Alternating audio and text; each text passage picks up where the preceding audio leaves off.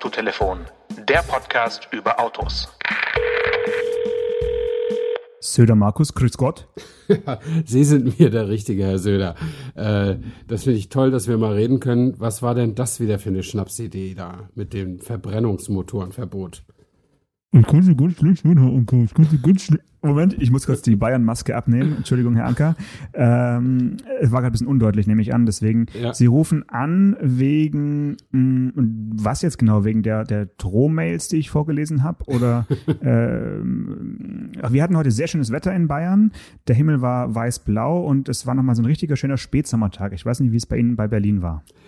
Äh, ja, war auch schön, aber darüber wollte ich nicht reden, sondern über das, so. äh, das von Markus Söder angestrebte Verbot. Ab 2035 soll das gelten für Verbrennungsmotoren äh, bei Neufahrzeugen. Und das finde ich schon äh, ziemlich absurd, äh, ganz generell und umso absurder von einem konservativen Politiker, der auch noch in einem autobauenden Bundesland äh, tätig ist. Und ich kann mir auch irgendwie denken, warum er das gesagt hat. Naja, okay, Stefan, ich möchte nicht weiter Markus Söder sein, sondern äh, möchte meine eigene Meinung dazu sagen.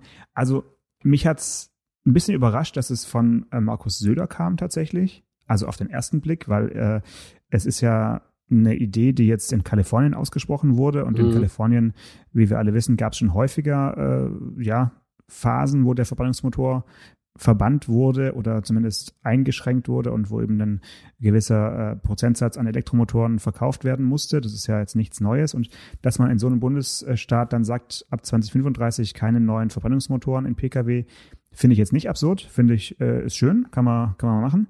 Aber dass dann der, äh, ja, wie soll ich sagen, der, der Freiherr des Freistaats da quasi auf den Zug aufspringt und das auch in die Mikrofone sagt, hat mich schon auch etwas überrascht, weil äh, ja, da, da sehe ich so wie du.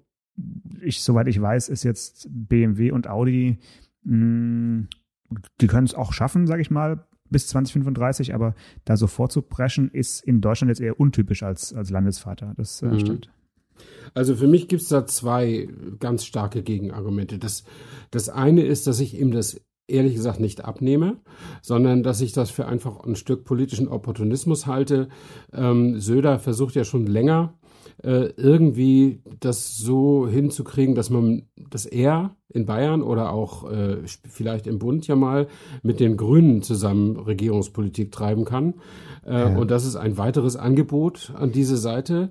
Ähm, denn mit der SPD ist ja eine große Koalition nun auf Sicht nicht mehr möglich. Das, äh, dem werden wahrscheinlich die meisten Beobachter zustimmen. Also sucht man sich einen erfolgreicheren Partner, mit dem man dann zusammen locker über 50 Prozent kommen kann. Ähm, und deswegen finde ich das schon irgendwie ja nicht ganz so ernst zu nehmen. Und was aber viel wichtiger ist, und das finde ich auch an der kalifornischen Entscheidung falsch, äh, die ich auch im Übrigen gar nicht so furchtbar ernst nehme. Also seit Jahr und Tag, seit Jahrzehnten hört man aus Kalifornien, ja, Ultra Low Emission Vehicle. Alles muss mhm. sein, nichts darf mehr. Und dann fliegt doch mal nach Kalifornien. Ich meine, das geht jetzt gerade nicht. Aber wenn man dahin flöge und sich dort in ein Auto setzte, die Highways sind voller ganz normaler Autos. Da fahren natürlich auch sichtbar Teslas rum und Toyota Prius und so. Aber hey, das ist, das macht den Kohl da überhaupt nicht fett und ich sehe das irgendwie alles nicht. Aber was mich wirklich grundsätzlich stört, ist, dass man den Wettstreit der Ideen behindert. Also dass man, äh, das ist ja auch die Sache, äh, hier die, die generelle Politik geht ja fast nur auf Plug-in-Hybrid und Elektroauto und so, so Sachen wie Erdgas, wie, wie Wasserstoff und so. Das ist, hat alles, spielt alles keine Rolle mehr in den, in den strategischen Überlegungen, äh, zumindest momentan, den, momentan ja, nicht. Ja. Von den politisch ja. Verantwortlichen. Und das ist schlecht. Ich meine, wir leben doch noch in einer freiheitlichen, offenen Gesellschaft und da ist es doch völlig in Ordnung, wenn sich verschiedene Ideen äh, um, um den Kunden bewerben sozusagen. Ja, also dass man, dass man eine Sache, die auch wirklich extrem ausgereift ist, einfach so verbietet. Äh, das kann ich, das kann ich überhaupt nicht nachvollziehen und vielleicht kommen wir nachher nochmal äh, dazu, über meine letzten Fahreindrücke mit einem neuen Testauto zu sprechen. Äh, mhm. Da kann man dann auch nochmal eine kleine Lanze für den Verbrennungsmotor durchaus brechen. Mhm. Ja, also du, du, hast vollkommen recht. Ich meine, es ist natürlich so ein bisschen en vogue, sowas zu erzählen. Also auch äh, diverse Automobilhersteller haben ja teilweise angekündigt, den Verbrennungsmotor nicht mehr weiterzuentwickeln. So, das hat, da haben wir auch schon oft drüber gesprochen. Also, dass äh, große Autohersteller momentan eben alles auf den batterieelektrischen Antrieb setzen, ist äh, nun mal Tatsache.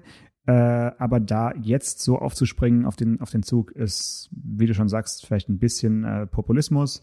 Ähm, auch es ohne Not zu tun. Ja, ich meine, momentan äh, müsste er sich ja zu dem Thema jetzt nicht unbedingt äußern. Also das können die, die Grünen machen. Das ist ja sozusagen legitim, sowas zu fordern. Aber jetzt äh, ohne groß abzustimmen in der CSU oder, oder mit der Union solche, solche Forderungen äh, ist, ist irgendwie etwas eigenartig. Naja, gut. Ähm, aber wir können ja auch noch über ein paar Verbrennungsmotoren heute sprechen in, in unserer Folge. Ähm, ist ja nicht verboten, darüber zu reden äh, im Jahr 2020. nee, noch geht's ja. Äh, da können wir, können wir auch mit einem, mit einem Auto anfangen, was so ein bisschen wie aus einer anderen Welt wirkt, finde ich. Also, äh, ich weiß jetzt nicht genau, sagt man eigentlich Muscle Car oder Pony Car? Muscle. Das können ja mal, oder Pony. Ja, nur, Eins von beiden. Also ich meine, äh, sag doch erstmal, worum es geht, unseren verzagten Hörern. Ja, es geht also um den äh, Mustang. Ich habe jetzt extra nicht gesagt Ford Mustang, weil was bei dem Auto wirklich auffällt, wenn man außen rumläuft und sich reinsetzt, äh, der Schriftzug Ford, den findest du eigentlich fast nicht an dem Auto. Natürlich, wenn du genau hinschaust, Mhm. schon, aber außen ist also nicht etwa das Ford-Logo, diese bekannte Pflaume, sondern dieser ja, galoppierende Mustang. Und auch innen drin äh, auf dem Lenkrad und überall steht nochmal ganz groß äh, Mustang und damit du ja nicht vergisst, in welchem Auto du sitzt. Aber der Ford-Schriftzug, der äh, ist sehr in den Hintergrund getreten. Mhm. Ähm, jetzt kann man sich ja auch mal die Palette anschauen der Autos, die, die Ford so baut und verkauft, zumindest in Europa. Da ist ja der Mustang schon äh, ja der Exot, sag ich mal, in der, in der Palette. Und wer Ford Mustang sagt, der denkt ja meistens auch gleich automatisch mit an so einen brabbelnden V8. Ähm, da muss ich dich natürlich leider enttäuschen, Stefan, denn äh, ich habe als Testwagen bekommen einen Ford Mustang mit 2,3 Liter EcoBoost Vierzylindermotor. Und ja, was soll ich dazu sagen? Hm, frag doch mal. Naja, die, die deutsche Variante, ne? die, der, der Mustang für Einsteiger, ich habe übrigens gerade heimlich äh, Wikipedia geöffnet, ist es doch ein Pony Car. Äh, aber irgendwie, also ich lese es jetzt nicht ganz durch, aber ich glaube, es ist beides richtig. Ähm, also ich finde das eigentlich ganz vernünftig, dieses Auto äh, auch mit einem Vierzylinder anzubieten, zumal in Deutschland. Ähm, weil äh, ich glaube, das ist hier nicht ganz so unverbrüchlich, dass die Menschen, die sich für so ein Ding interessieren, unbedingt auch ein V8 haben wollen. Ähm, und dass manche Leute kaufen ja zum Beispiel auch ein SUV ohne Allradantrieb. Also insofern kann man auch einen Ford Mustang ohne V8 kaufen, einfach nur, weil er toll aussieht. Ja, ähm, das ist ein Argument, aber findest du, also Aussehen ist ja so eine Geschmackssache und ich glaube tatsächlich, dass der Mustang schon nicht nur wegen seines Aussehens gekauft wird, sondern weil er eben ein ja bezahlbarer V8 Mhm. ist. Aber ähm, ich habe gefragt, wie hoch der Anteil ist ähm, ähm, des, des Vierzylinders an den Verkaufszahlen. Die Antwort ist stand jetzt noch nicht da. Die äh, werde ich diesmal auch nicht nachreichen. Da muss einfach sich nochmal selber beim, beim Ford-Verkaufspersonal erkundigen. Ja. Aber es ist nun mal so, dass äh, Ende September, also im Prinzip jetzt mit Ausstrahlung dieser Folge, verschwindet dieser 2,3 Liter EcoBoost-Motor auch wieder Okay. aus ganz, aus ganz Europa. Und Ford hat also sehr, sehr, sehr, sehr kurzfristig entschieden, äh, künftig nur noch den äh, V8 im Mustang anzubieten. Das äh, bringt mich jetzt so ein bisschen in die schwierige Situation, dass ich über ein Auto mit einem Motor zu schreiben habe in den nächsten Tagen, was es dann nur noch in Form von Restbeständen bei den Mhm. Händlern gibt. Äh, aber das kommt immer mal, mal wieder vor und tatsächlich ist wohl Ford Deutschland auch von dieser Nachricht äh, überrumpelt worden. Ja. Sonst hätten die wahrscheinlich auch keine Testwagen rausgegeben mit einem Motor, der eigentlich auf dem, ja, auf dem Abstellgleis äh, fährt. Ich kann jetzt einen schönen äh, ja, Abgesang schreiben. Genau. Ähm, Ich wollte dir gerade eine ja. Überschrift vorschlagen. ja, bitte. Abgesang auf einen politisch korrekten. Ja, könnte zeichenmäßig ein bisschen zu lang sein, aber ich, ja, ist schön. Mhm. Ähm, das, kommen wir mal zu, zu den positiven Aspekten äh, dieses Gesamtkunstwerkes.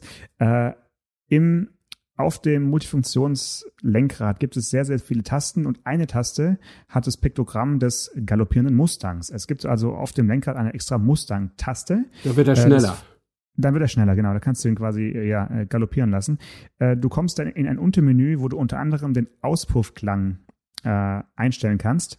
Und da hast du dann die Möglichkeit zwischen leise, normal, Sport Rennstrecke.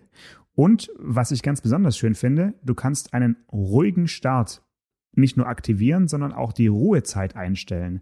Äh, auf der Ford America Seite ist es irgendwie äh, unter dem Stichwort Neighborhood Friendly ah. äh, ab, abge, äh, abgehandelt. Du kannst also sagen, was weiß ich, zwischen 18 Uhr und 9 Uhr morgens, äh, ja, zündet dieses Auto mit dem Geräusch eines ganz normalen Autos und tagsüber doppelt so laut oder dreifach so laut. Jetzt ist der Effekt, glaube ich, hier beim Vierzylinder nicht ganz so stark wie beim V8, aber auch den Vierzylinder haben sie mit diversen Klappentechniken äh, ja so hinbekommen, dass du also wirklich verschiedene Auspuffklänge aktivieren kannst und der Unterschied zwischen leise und Rennstrecke oder leise und Sport ist schon äh, hörbar und ich würde sagen, nicht nur, weil ich in einem äh, Cabrio sitze, sondern ähm, also auch die, mhm.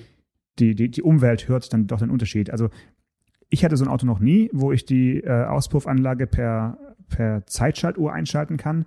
Aber ich finde, es ist eine, wirklich eine sehr, sehr gute Sache, die auch ähm, ja, so Leute aus Affalterbach durchaus mal äh, in die Autos bringen könnten. Ja, also keine schlechte Idee. Und das hat mich sofort erinnert an den wunderbaren Dokumentarfilm über das Metal Festival in Wacken. Äh, und äh, ich glaube auch, dass Menschen, die in Ford Mustang fahren, für Heavy Metal vielleicht ein bisschen was übrig haben. Und da kam zu Wort der Schlagzeuger der Band Motorhead, äh, da, da lebte der Sänger noch, ähm, und er sagte, there are three stages of loud. Very loud, super loud and hospital loud. I prefer super loud. Ähm, also wer es nicht ganz verstanden hat, sehr laut, super laut und hospital laut, Krankenhaus laut. Und äh, so ähnlich ist es, glaube ich, auch. Ähm, manchmal denke ich, wenn ein AMG an mir vorbeifährt, da ist schon dicht an Hospital laut. Und das ist vielleicht zumindest beim V8 bei der, bei der Race-Einstellung dann auch so, kann ich mir vorstellen. Ja, also ich kann dazu leider nicht so viel sagen, weil wie gesagt hier äh, nur vier Pferdchen schlummern unter dieser super langen Haube. Insgesamt finde ich dieses Auto schon äh, ja sehr sehenswert und eben auch durch seine selten vermeintliche Seltenheit äh, so so ein Exot. Ich habe mhm. mal geschaut, das sind gar nicht mal so wenig äh, Leute, die so einen Mustang äh, zulassen oder, oder kaufen. Es war mhm. im letzten Jahr waren es immerhin äh, knapp 4.200. Ähm, ja, stattlich. Und, und, und mehr als ein Drittel davon äh, ein Cabrio. Also mhm. das ist schon, finde ich, für so ein ja, vermeintliches Nischenmodell ist es schon eine relativ große Nische und ja. äh, mag eben daran liegen, dass der V8 mit einem Preis von äh, 46.600 Euro halt immer noch deutlich unter 50.000 Euro äh, liegt und damit, ja, es eigentlich keine wirklich Konkurrenz zu ihm ja. gibt, zumindest keine, die man jetzt bei einem normalen äh, Händler kaufen kann. Mhm. Es gibt vielleicht noch äh, über den Grauimport andere Möglichkeiten, aber bei einem ja, sag ich mal, deutschen Autohaus einen V8 zu kaufen, da ist der Mustang allein auf weiter Flur und ähm, das macht ihn wahrscheinlich dann doch für viele so besonders. Ja, ja, ja kann ich auch gut nachvollziehen. Und ich, ich habe einmal äh, eine Woche in, in Utah verbracht, äh, privat einfach so, und habe mir da ein Auto gemietet. Ähm, und aber ohne es, der Fehler war, ich habe es nicht von Deutschland aus vorbestellt. Und es wurde dann ein Ford Mustang, ähm, den ich im Februar in Utah eigentlich so gut brauchen konnte wie, wie nichts äh, irgendwie. Also war, war, eigentlich hätte ich ein SUV haben wollen, aber es war Skisaison, die waren alle ausgebucht. Und das war der Ford Mustang, schon das neue Modell, also das jetzige. Mhm. Ähm, und sah auch super aus, aber ein Gurkenmotor drin, und zwar ein Sechszylinder, der in Deutschland gar nicht angeboten wird. Und hier in Europa, glaube ich, wurde immer nur der V8 und der EcoBoost angeboten. Äh, und dieser V6, der war so typisch amerikanisch scheiße. Also so ja, warte mal, war der, war der noch mit so einem, äh, mit einem Wandlerautomatik? Ja, natürlich. Mit vier, vier Stufen ja, oder so? Ja, oder? vielleicht auch nur drei. Ich weiß nicht. Der war so ja. zäh. Also, das war wirklich schrecklich. Schrecklich. Und wenn man normale Geschwindigkeiten hätte fahren können und nicht amerikanischen Highway, dann hätte er wahrscheinlich einem das, äh, die Haare vom Kopf gefressen. So ging das noch. Aber äh, das hat überhaupt keinen Spaß gemacht. Und auch innen drin hat das Auto überhaupt keinen Spaß gemacht. Also es ist, ist so liederlich gemacht gewesen, diese, dieses Ding. Vielleicht, weil er so schon ein bisschen runtergerockter Mietwagen war, das weiß ich nicht. Aber wie ist denn deiner? Also von der Presseabteilung schön hergerichtet und so weiter. Äh, ist der gut innen oder ist, sagst du auch, man sieht schon, dass der billig ist? Ähm, nee, ich finde nicht, dass man sieht. Ich finde, der ist mhm. schon hübsch gemacht. Äh, sie geben sich auch Mühe mit so äh, kleinen klassischen Kippschaltern. Also man, man braucht eine Weile, um die Kippschalter überhaupt als solche zu entdecken, beziehungsweise zum Beispiel die Warnblinkanlage zu finden. Das nervt mich ein bisschen. Ich finde, eine Warnblinkanlage muss irgendwie sofort im Sichtfeld sein. Mhm. Da kann man nicht erst anfangen zu suchen, wenn man in ein neues Auto steigt. Die ist aber auch einer dieser Kippschalter.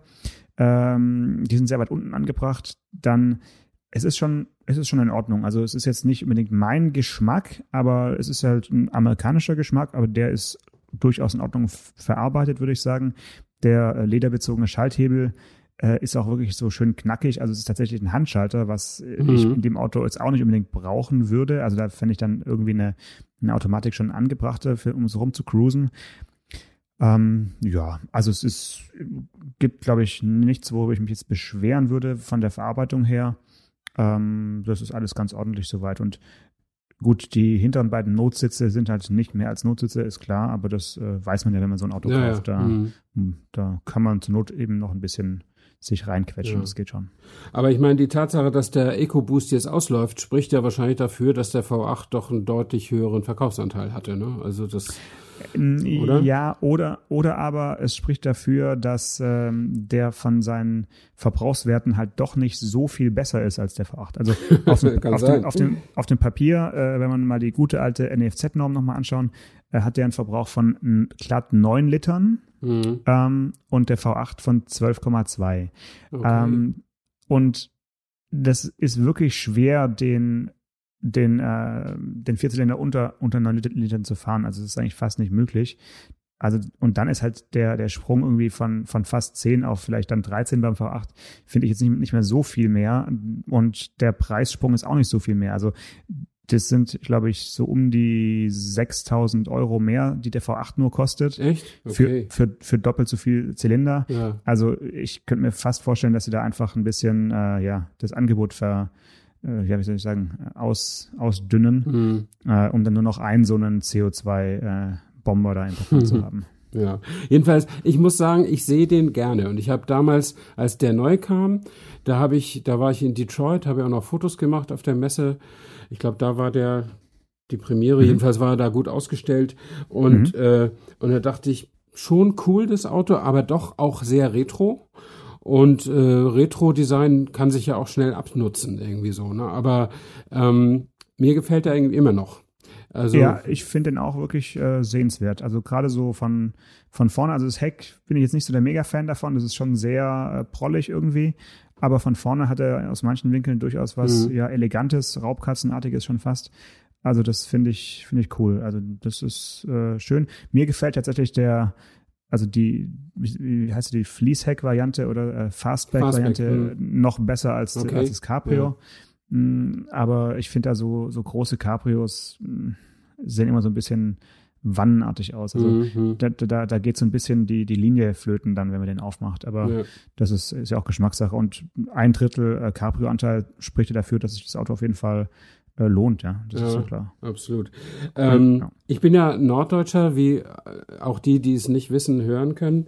Ähm, und äh, aus Norddeutschland kommt ja der Comiczeichner Brösel mit seiner legendären Figur Werner, die er immer auf Das den, muss kesseln, ja. genau auf den alten Motorrädern rumgefahren ist. Und ähm, Werner oder der, diese Comics haben sehr schöne Klangwörter drin, also so wie Krach, Bum, Bang und so aus den Ja. äh, Mickey Mouse und so. Ähm, und das, das Klangwort für einen V8 äh, ist im Werner-Sprech Rudu Rudu. Was ich sehr gut Rudu, finde. Rudu. Mhm. Rudu Rudu. Also muss ich immer dran denken, wenn ich so ein V8 im Leerlauf rumtuckern höre. Rudu Rudu, das passt, das passt sehr, Mhm. sehr gut. Ist fein beobachtet, wie ich finde. Ähm, wollen wir mal zu etwas lautloserem übergehen? Ähm, meinst du etwa den Mustang äh, Mach E? Oder Nee. meinst du was? Äh, okay. Ich meine, ich mein, äh, VW Tiguan, den bin ich die Woche gefahren, den, den neuen oder den facegelifteten. Finde ich jetzt eher farblos, aber lautlos, okay. Ja, Erzähl. also er ist, ich finde ihn gar nicht so farblos. Äh, Ich finde, das Facelift ist für mich ein bisschen gewöhnungsbedürftig, weil die jetzt äh, bei den Scheinwerfern äh, so rummanipuliert haben, was gar nicht hätt, hätte sein müssen, wie ich finde.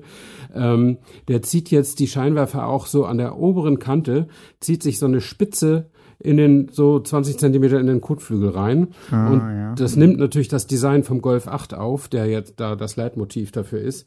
Ähm, ich weiß aber nicht, ob das so einem großen, dicken Auto so gut steht. Äh, ich finde das selber nicht so toll, aber an sich finde ich den Tiguan der hat sich sehr, sehr gut entwickelt.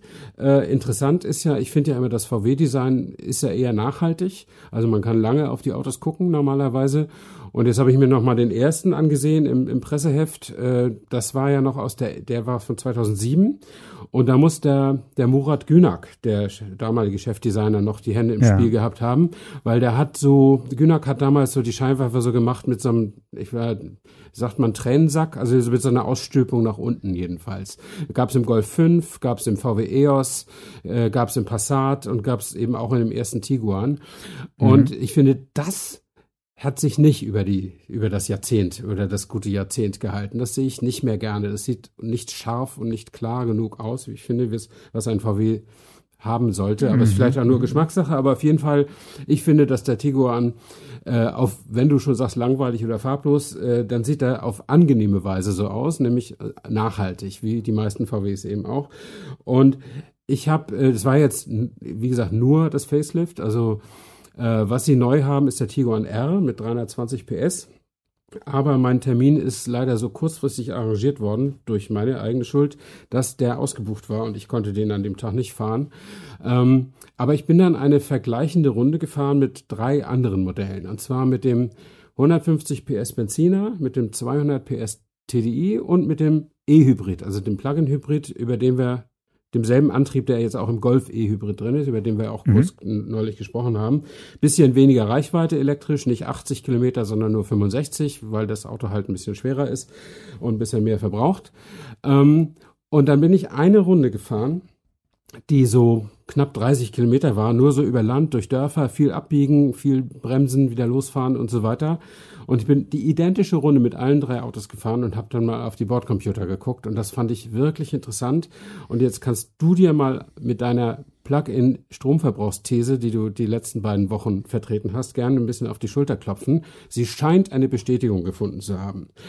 Also, äh, Entschuldigung, warum klingst du jetzt so überrascht, Stefan? Also ja, weil ich, bisschen, weil, das ist schon fast ein Mobbing jetzt. Nee, weil ich mir das nicht vorstellen konnte, dass es so ist. Und wenn es wirklich so ist, ich meine, das, was ich da gemacht habe, ist weit davon entfernt, ein akribischer Test gewesen zu sein. Das ist nur eine ja. Momentaufnahme. Aber wenn es wirklich so ist, äh, dann muss da irgendwie ein Problem in dieser ganzen Technologie sein. Ich fange mal an. Ich bin mit dem TDI losgefahren.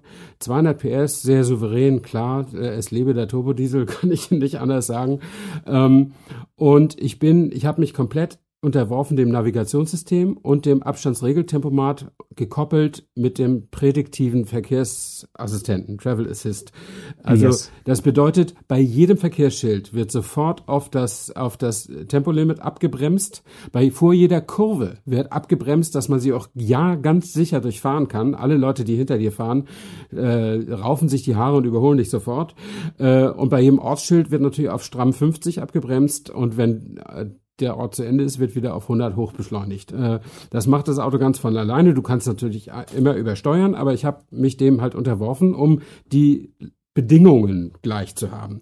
Und ich hatte also mit meinem 200 PS TDI, äh, der Bordcomputer zeigte hinterher einen Durchschnittsverbrauch von 6,3 Litern auf 100. Ähm, das wäre sicher deutlich höher, wenn man auch noch ein Stück Autobahn führe und so weiter. Aber nun ist es mal so. Interessant ist ja der Vergleich. Der Benziner mit 150 PS, der im Übrigen einen genauso lebendigen Eindruck machte wie der Diesel mit 200. Mhm. Äh, gut abgestimmt, gute Applikation da im, im, äh, im DSG offensichtlich. Ähm, der, der lag bei 7,7, was also nun doch spürbar mehr ist, mhm. ähm, aber was auch diesen typischen Benzin-Diesel-Unterschied eben auch ausmacht. Mhm. Ähm, und jetzt kommt's, der, der E-Hybrid, der war fast voll geladen. Ähm, und der hat, weil ich ja nicht schnell gefahren bin, hat er niemals diesen Vierzylinder zugeschaltet, sondern ist alles rein elektrisch gefahren.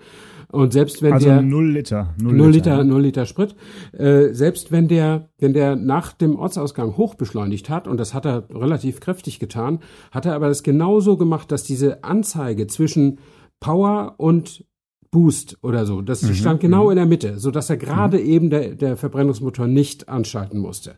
Und das mhm. ist sicherlich da auch so hinterlegt in der Programmierung. Und da ich das dann mittlerweile auswendig gefahren bin, also nicht mit Navigationssystem, hatte das Gerät auch, hatte das Auto auch nicht die Chance, das zu optimieren. Also es ist dann so gefahren, wie es eben konnte, weil es war ja quasi blind, weil es nicht wusste, wohin ich fahren will. Wenn du das Navi anhast, dann kann so ein Plug-in-Hybrid ja selber regeln, wann mache ich lieber den Benziner an, wann mache ich lieber den, den Elektromotor an. Aber das, die Chance hatte er nicht. Der ist also rein elektrisch gefahren.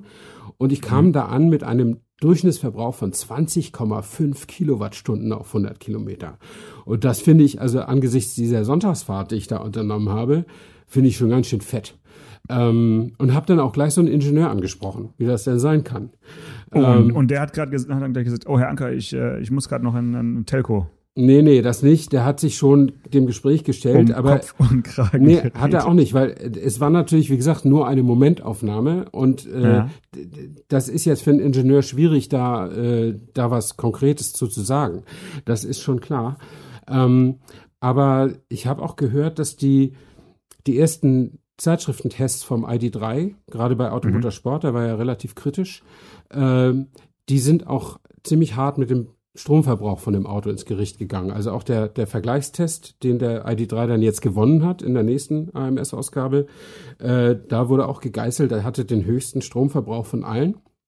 Okay. Äh, und äh, bei VW haben sie mir gesagt, äh, unsere Techniker verstehen es eigentlich gar nicht. Sie suchen, äh, sie können sich das nicht nachvollziehen und sie suchen, äh, sie suchen nicht nach dem Fehler, den AMS gemacht hat, sondern sie versuchen das irgendwie nachzuvollziehen, wieso der ausgerechnet bei denen im Test viel mehr verbraucht als in deren internen Tests. Also es ist ich glaube, ohne dass ich jetzt Elektromobilitätsingenieur bin, aber ich glaube, das ist einfach noch eine sehr, sehr junge Technik und die da, vielleicht ist es wie in der Formel 1, man versteht das Auto noch nicht so ganz. Kann das sein? Ah, das fände ich aber schlimm, wenn, wenn wir erst so weit wären wie äh, am Anfang einer Formel-1-Saison, weil Elektromobilität ja doch schon einige Jahre, wenn nicht gar Jahrzehnte irgendwie äh, ja, aber vielleicht kann man sagen, einige deutsche Hersteller sind noch nicht ganz so erfahren ja. damit, aber äh, eigentlich gibt es da, glaube ich, schon genug Anhaltspunkte, äh, um, um da jetzt nicht irgendwie die Sache von vornherein neu erfinden zu müssen. Also ja, ja. ist jetzt wahrscheinlich Glaskugel ähm, Podcasten, aber ja. dafür sind, sind wir bekannt. Ähm, genau. Aber ich, um das noch, um dir noch die Ehre nochmal zu erweisen, ist nicht nochmal. Doch, es ist möglicherweise so, dass Plug-in-Hybride nur dann wirklich effizient sind, wenn man die Motoren zu, wirklich zusammenspielen lässt. Das heißt, möglichst immer mit Navi fahren, damit die was zu rechnen haben.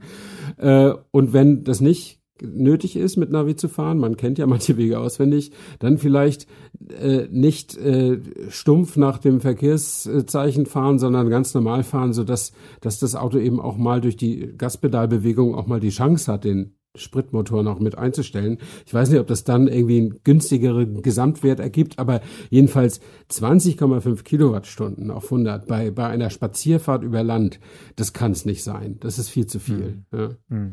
Hm. Ja, da würde ich sagen, haben noch äh, die Ingenieure ein paar Hausaufgaben von äh, Stefan Anker auf den Weg mitbekommen. Finde ich, finde ich sehr gut. Äh, ich bin noch über eine äh, in, in meinem äh, zauberhaften Ordner, wo ich so Pressemitteilungen sammle, die für uns spannend sein könnten, bin ich noch über eine Meldung gestolpert, wo ich mir nicht mehr ganz sicher war, ob wir darüber schon gesprochen haben. Ähm, ich sage mal das Stichwort. Ähm, Im Dezember 2019 haben wir ja äh, FCA, also Fiat Chrysler Automobile mhm. und äh, die PSA-Gruppe haben ja den Zusammenschluss ihrer beiden Konglomerate angekündigt. Ja. Und dann haben sie eine Pressemitteilung verschickt, die war ziemlich kryptisch. Da haben sie den Namen des neuen Konzerns verraten. Haben wir darüber gesprochen? Kennst du den Namen? Sonst verrate ich den jetzt. Äh, sag, äh, wir haben darüber, glaube ich, gesprochen, aber ich habe es wieder vergessen. Es ist so, so lange kein Thema mehr gewesen. Ja, es, es ist so ein äh, Sommerpausenthema gewesen, deswegen. Also der Name heißt Stellantis. Merke, merken dir, ja. Okay. Und, und äh, ja, Stellantis, äh, groß geschrieben, auch mit, mit so einer ganz speziellen Schrift. Und auch in der Pressemitteilung ist immer diese Stellantis, äh, ist immer in einer anderen Schrift. Das sieht wirklich ja. sehr, sehr eigenartig aus. Jedenfalls geht das auf das lateinische Verb stello zurück, was mit den Sternen aufhellen bedeutet. Also ja? Stella ist der Stern, ja.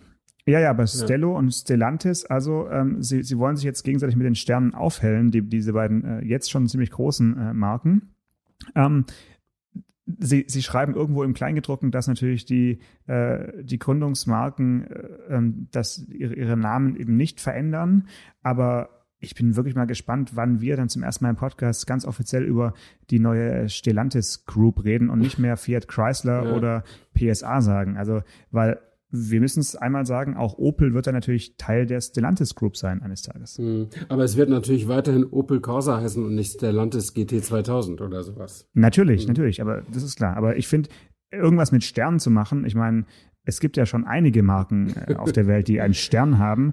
Äh, ich weiß nicht. Ja, also, aber Chrysler gehörte dazu. Chrysler gehört dazu, mhm. Subaru gehört dazu äh, und noch ein anderes Unternehmen aus Untertürkheim. Aber äh, ja, gut, ich merke schon, wir haben da nicht ausführlich drüber gesprochen. Ich wollte nee. es auf jeden Fall nochmal erwähnen, weil Stellantis klingt für mich auch so eher wie so ein Science-Fiction-Film oder sowas ähm, und jetzt nicht unbedingt wie eine zukunftsträchtige Automarke, mhm. aber es soll ja keine Marke sein, sondern eben nur ein, ja, ja ein Fantasie, ähm, wie soll ich sagen, ein, ein Dach, ja. Also Stellantis klingt äh, klingt wie, wie, äh, wie ein Investorenfonds, wie ein Investmentfonds oder so. Das, ja, das klingt ja. überhaupt nicht nach, nach, einer, nach einer Firma, die was herstellt, was man sehen und anfassen kann. Also das weiß ich nicht, ob das so, ob mir dieser Name dazu so eingefallen wäre, aber wahrscheinlich muss, also ich meine, das, das waren ja beides schon fusionierte Genau. Äh, FCA, Firmen. PSA genau. klingt halt ein bisschen komisch. Ne? Ja, und ich meine, die, der, da durfte, also der, der gemeinsame Name durfte durch nichts an irgendwas aus den Ursprungsfirmen erinnern, damit keiner beleidigt ist. Und dann kommt eben genau. sowas dabei raus. Das nehme ich an, steckt, ja. steckt dahinter. Ja. Also ich freue mich jedenfalls, dass wir uns erstmal nicht umbenennen müssen. Ähm, und ja, weiß nicht, ich würde sagen, wir hören uns nächste Woche wieder. Es sei denn, du hast jetzt noch eine wichtige Meldung aus Bayern für uns. Ähm, aber ich glaube nicht. Ne? Nee, ich glaube nicht. Was sagt eigentlich BMW dazu? Das, das könnte man mal fragen. Das könnte man mal fragen, genau. Das ist doch was, was wir mal fragen können. Alles klar. Bis nächste Woche. Bis dann. Ciao, Stefan. Ciao. Autotelefon, der Podcast über Autos. Mit Stefan Anker und Paul Janosch Ersing.